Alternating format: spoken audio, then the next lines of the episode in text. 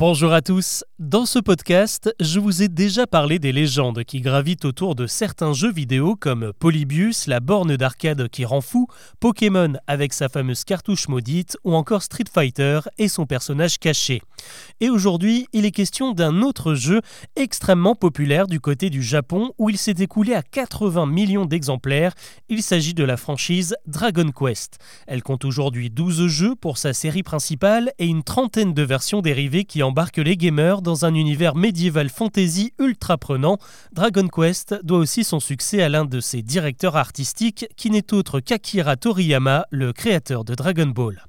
Cette recette a séduit le public dès la sortie du premier opus en 1986, et puis les deux suivants, en 87 et 88, ont fini de conquérir les Japonais, à tel point que le jeu a commencé à poser de gros problèmes de société car à l'époque, il était coutume que les jeux vidéo sortent le jeudi, et Dragon Quest ne dérogeait pas à la règle, mais le carton était tel que les écoles comme les entreprises se vidaient littéralement le jour de la sortie de ce jeu en particulier.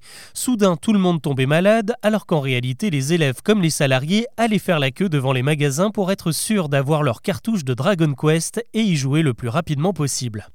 À la sortie du numéro 3, la ferveur était tellement énorme que la police a dû intervenir dans les files d'attente pour ramener les gamins dans les écoles et stopper quelques bagarres qui éclataient sur les trottoirs bondés de monde. La situation est devenue tellement critique que le gouvernement nippon aurait fait voter une loi sur mesure pour décaler la sortie des jeux Dragon Quest au week-end. C'est ainsi que depuis, tous les autres volets de la franchise sortent le samedi ou le dimanche. Cette petite anecdote a longtemps contribué à bâtir la légende de Dragon Quest, le jeu qui a forcé tout un gouvernement à voter une loi. Mais malheureusement, entre le mythe et la réalité, il y a toujours un peu de déception, car il n'existe en fait aucun texte officiel japonais qui impose des jours de sortie aux jeux vidéo.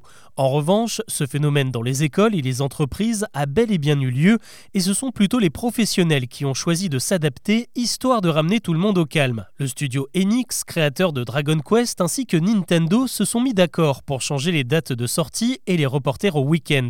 Ils ont donc pris leurs responsabilités et il n'est tout de même pas impossible qu'ils aient reçu un petit coup de fil du gouvernement japonais pour les y encourager.